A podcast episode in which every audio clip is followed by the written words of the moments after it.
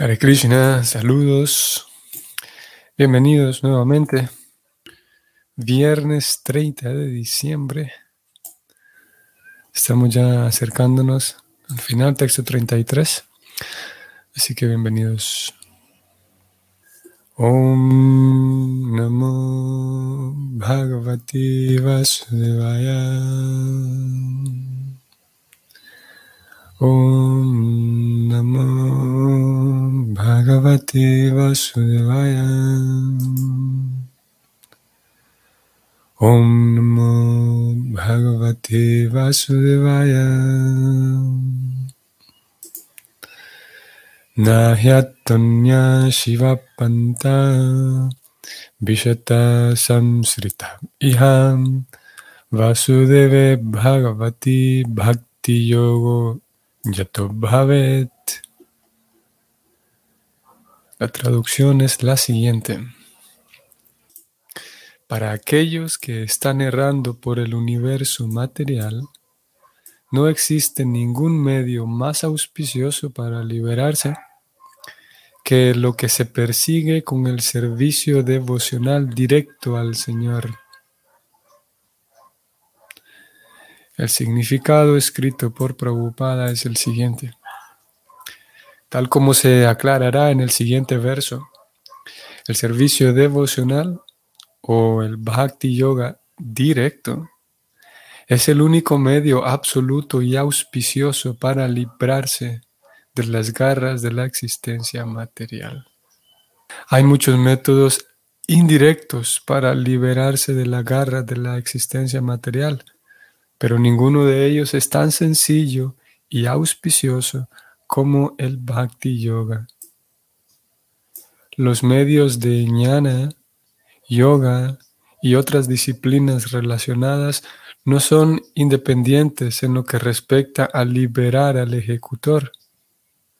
Esas actividades lo ayudan a uno a llegar a la etapa de Bhakti Yoga después de muchísimos años.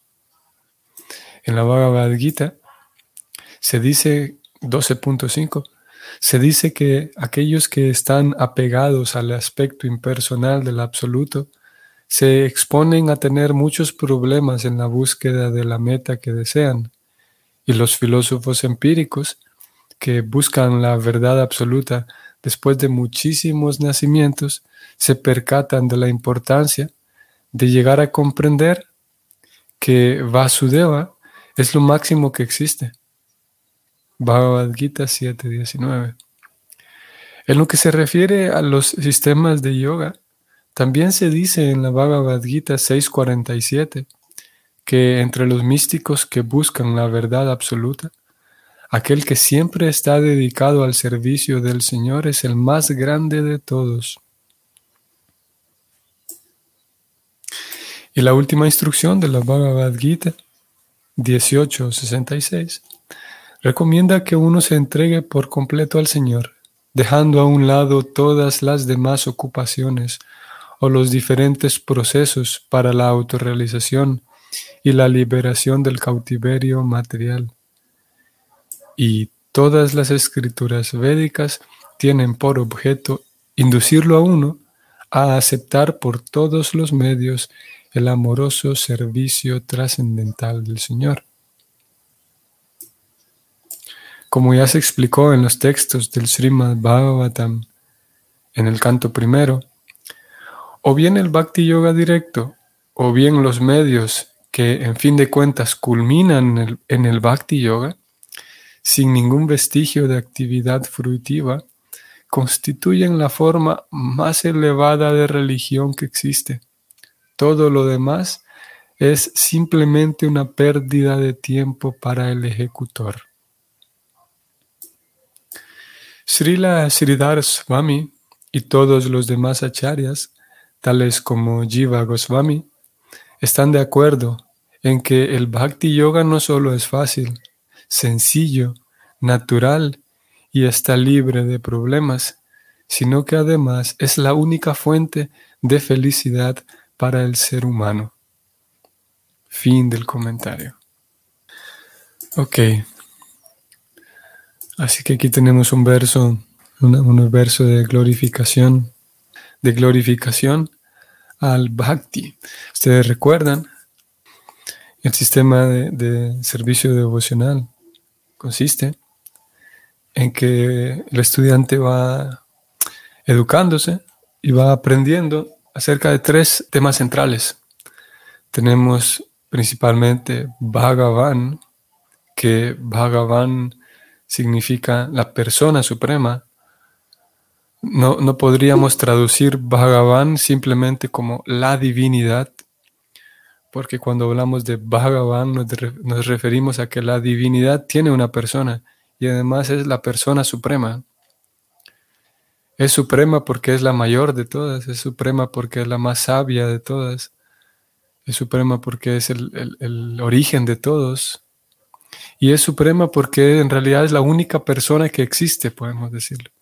También las escrituras en algún momento lo dicen así la única persona que existe y de esa persona es que emanan o emanamos todas las demás personas. Y eso es Bhagavan. Y aparte el estudiante también estudia acerca de Bhakti. El Bhakti es lo que es, une a las almas con Bhagavan. Y Bhakti significa servicio devocional. Aquí se lo traduce como, vamos a ir al, al sánscrito, el sánscrito dice Vasudeva Bhagavati Bhakti Yoga. Aquí encontramos estos dos primeros objetos de estudio, que, de los cuales ya dijimos. Bhagavati hace referencia a Bhagavan. Si vamos a la traducción de cada palabra, encontramos aquí la traducción de Bhagavati. Se traduce como la personalidad de Dios, lo que estamos diciendo. Y luego el segundo punto de estudio era Bhakti Yoga podemos decirlo solamente bhakti, pero bhakti yoga.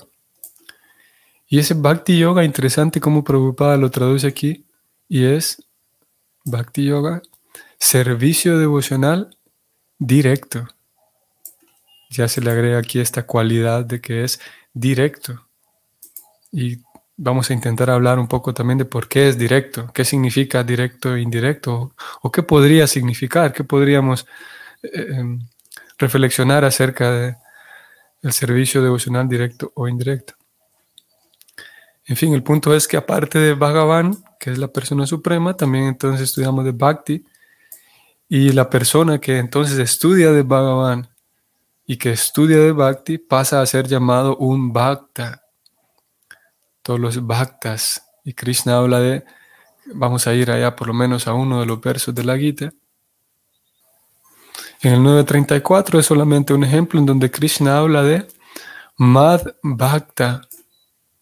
O sea, Krishna dice aquella gente que es mía, o sea, mis devotos. Es interesante cómo, por ejemplo, en la Gita mismo, que si bien es verdad es un libro, como ya sabemos, es la conversación entre Krishna y Arjuna. Y no solamente que una conversación, sino que estaban hablando allí a punto de pelear, no pelear ellos dos, sino a punto de de, librar la, batalla, la guerra. Por lo tanto, todos estaban ya eh, em, expectantes porque ya se da inicio a la, guerra. No era un ambiente así como para hablar eh, eh, en términos, podemos decir, más amorosos, o, o, sí se podía hablar de en términos amorosos, pero no era un momento, podemos decir, al menos en, un sentido externo, para expresar, para tener intercambios amorosos, digamos intercambios afectivos, porque estamos a punto de pelear. Por lo tanto, es una conversación así de carácter más práctico. Necesitaba Krishna hablar rápido por la urgencia del momento. Y sí, no era, como digo, no era un espacio ni de lo más apropiado para muestras afectivas. Aún así vemos en algunos momentos entre líneas como eh, aparece ese intercambio afectivo y esas pequeñas puntadas, esas pequeñas muestras que dejan ver el carácter afectivo de Dios, de la persona de Dios, de Bhagavan, de cómo ese Bhagavan es Bhagavan, es una persona que habla de, sus propios gustos, de sus propias, sus propios gustos como personas. Y en este caso, en el 934, encontramos a Krishna, si bien no era el tema central de la conversación de ellos dos, encontramos a Krishna hablando de un grupo de personas a quienes él como Bhagavan, como la persona suprema, a ese grupo de personas él se refiere como míos, como, como ellos son míos en el sentido, así hay una carga amorosa ahí, siguiendo la alegoría del padre y los hijos. Krishna, al ser el Padre Supremo, ama a todos por igual. Sin embargo, hay un grupo de personas a quienes Él se refiere como los míos, mi gente, y esas personas son quienes los bhaktas. Porque son los bhaktas quienes se dedican a estudiar acerca de Él, son los bhaktas quienes se dedican a, ellos voluntariamente se exponen al método llamado bhakti y ofrecen, van ofrendando eh, cosas, van ofrendando su mente, su inteligencia, ofrendan su propia vida a Dios, a Bhagavan. Por lo tanto, estos bhaktas, Krishna dice, estos bhaktas me, me convierten en la meta suprema de su vida. Como ellos me convierten en la meta suprema de su vida, entonces ellos son míos. Y en este, en este 934, él dice, Mad Bhakta, mis bhaktas, mis devotos. O más bien en particular a Krishna le dice, vuélvete uno de esas personas, Krishna. Una, vuélvete uno de, mis bhaktas, esos que son míos. Antes de ir al 12.20, pasemos un momento aquí en el 12.16. Aquí encontramos a Krishna diciendo esto, Mad Bhakta, nuevamente, mis bhaktas, mi gente, ellos son míos. Y leemos la traducción y Krishna dice, ese devoto mío que no depende del curso ordinario de las actividades, que es puro, que es experto, que no tiene preocupaciones, que está libre de todos los sufrimientos y que no ansía obtener un resultado, es muy querido por mí. Madh vamos a, entonces al, al 12.20 y es aquí en donde Krishna dice que ellos me vuelven a mí la meta de su vida. Aquellos que siguen este imperecedero sendero del servicio devocional y podemos agregarle aquí ese servicio devocional directo, como lo tradujo Prabhupada en el verso del Bhagavatam. Y que con fe se dedican a este, a este sendero por entero, teniéndome a mí como la meta suprema, son muy queridos por mí. Bueno, dice, son muy, muy queridos por mí. Aquellos que se dedican con fe a este sendero. Y la única manera, o la mejor manera de poder entregarse con fe al sendero es poder observar a alguien que lo haya hecho. Ayer hablábamos de la autoridad, eh, hablamos de la sucesión discipular y decíamos cómo eh, tenemos fe y tenemos confianza en la sucesión discipular porque podemos observar que son personas brillantes, que la gente que, que, que figura en esa lista de sucesión discipular no son personas inútiles, que, que fracasados, que no pudieron hacer nada en su vida, entonces se volvieron un miembro de la sucesión discipular. No, para nada gente fracasada, al contrario, personas muy brillantes, personas con una capacidad increíble de expresar, por ejemplo, afecto, cariño verdadero, amor verdadero, amistad. Pero no por eso quiere decir que somos personas puramente sentimentales, sino al mismo tiempo personas con una lucidez mental, con una capacidad de análisis, con una claridad para poder em, leer y comprender lo que ocurre a nivel social, por ejemplo, con una capacidad de comprensión profunda también acerca de la misma psicología de las personas, con una capacidad profunda de comprender la vida devocional y con una capacidad también grande de poder expresar la vida devocional, la ciencia devocional, personas muy brillantes. Y debido a que podemos observar a esas personas de la sucesión discipular, como sin duda entregan su vida a, a, este sendero del servicio devocional directo y cómo están satisfechos, por esa razón es que tenemos fe en el sendero. Si solamente tuviéramos la base escritural y no tuviéramos el ejemplo de esas personas, sería en un sentido imposible. Si solamente fuera un asunto, eh, podemos decir, una utopía allá en el cielo, eh, sería muy difícil. Es una de las, Prabhupada lo habló en el significado del verso de hoy, de cómo es fácil el servicio devocional y se vuelve fácil, en uno de, las, de los sentidos por los cuales es fácil, es porque tenemos al alcance el claro ejemplo de personas que viven ese servicio devocional directo. Y si no, sería muy difícil tratar de llegar a, un, a estados simplemente teóricos, estados de devoción simplemente teóricos.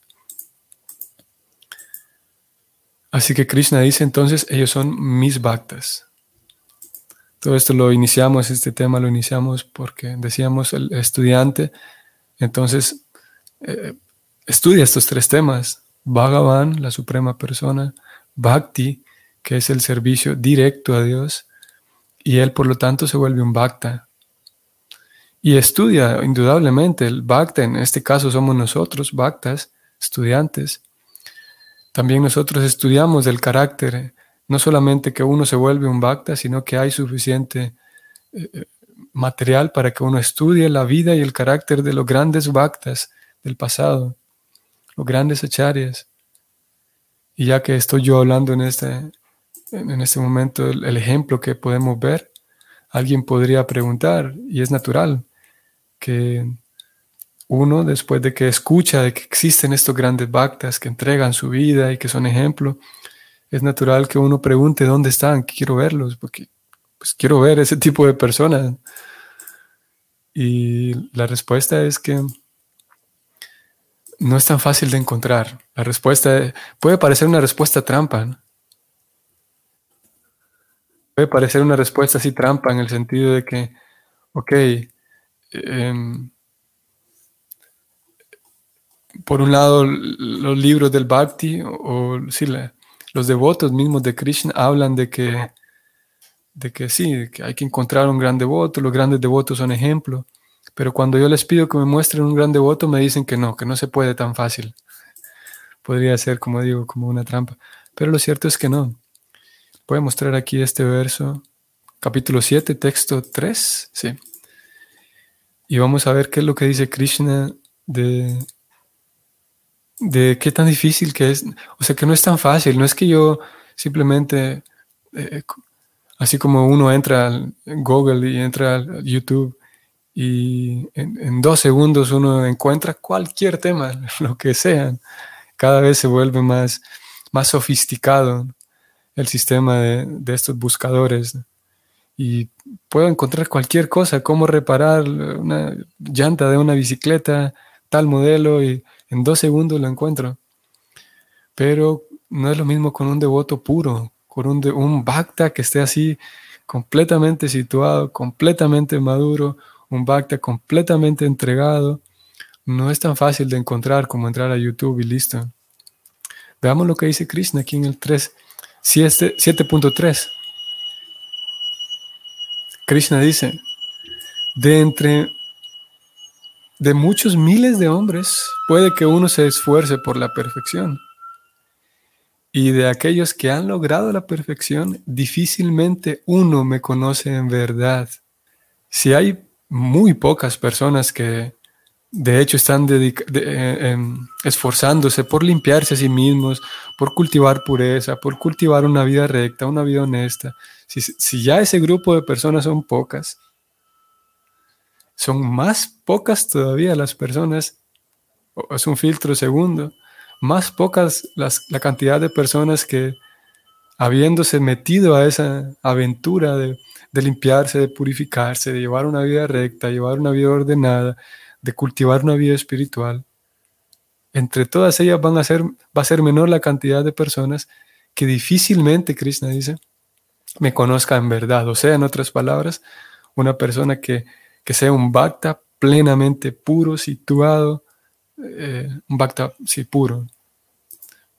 Si bien es verdad, son pocos, pero los hay.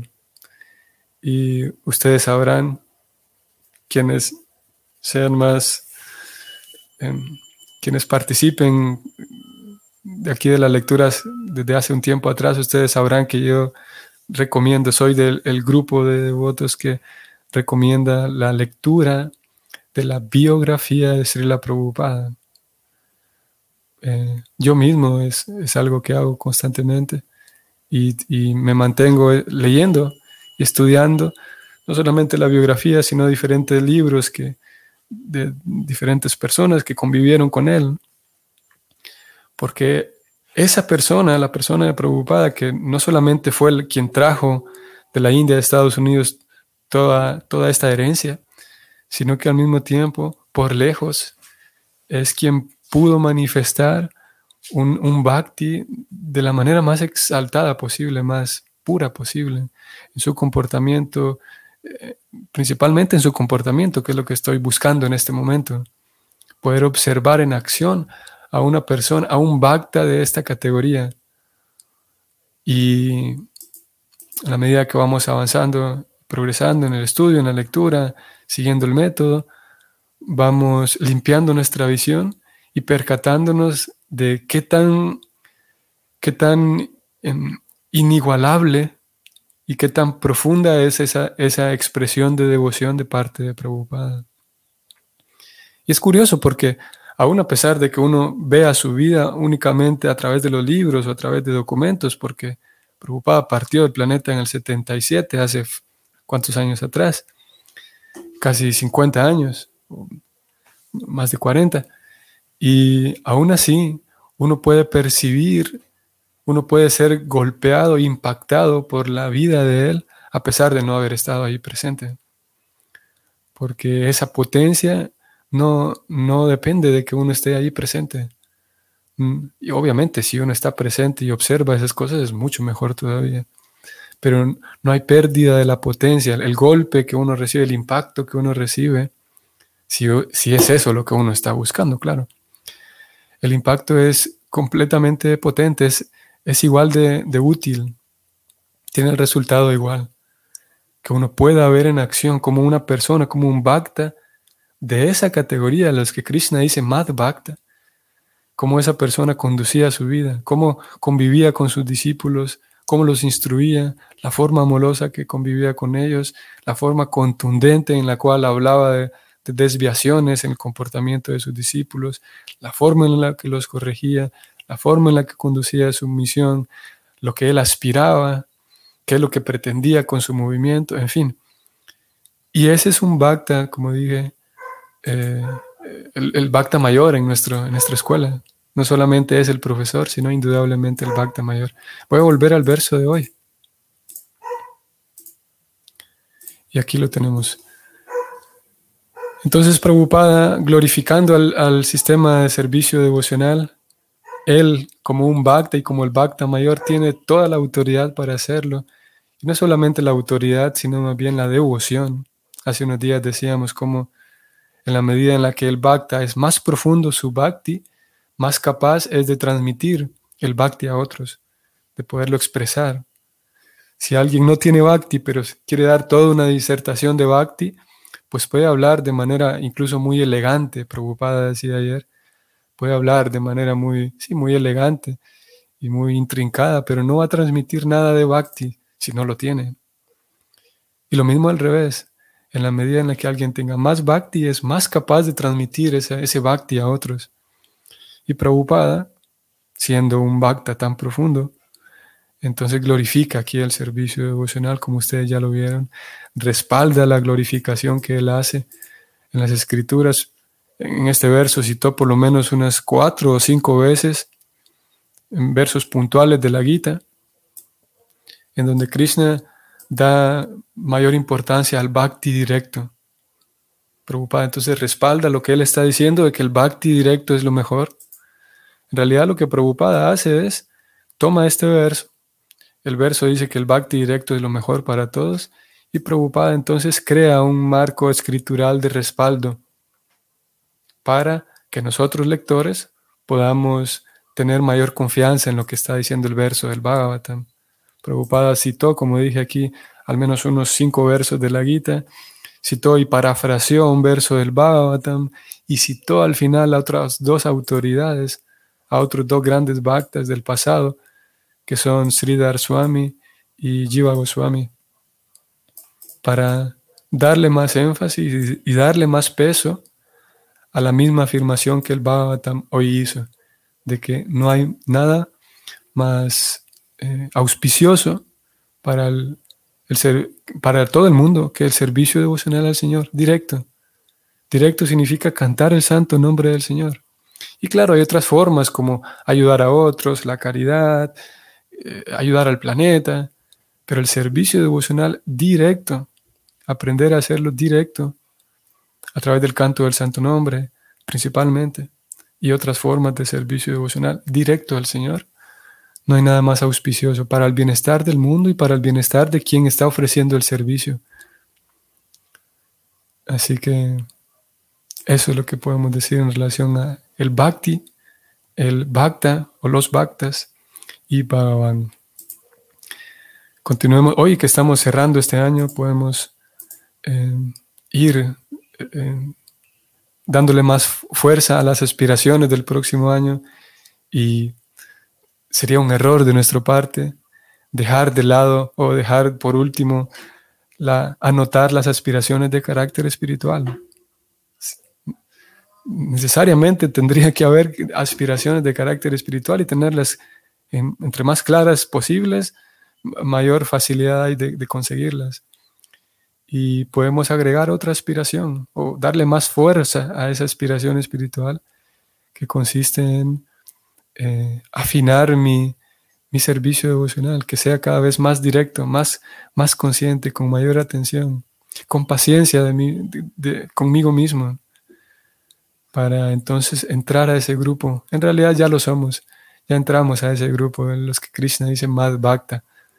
Somos los queridos devotos de Krishna.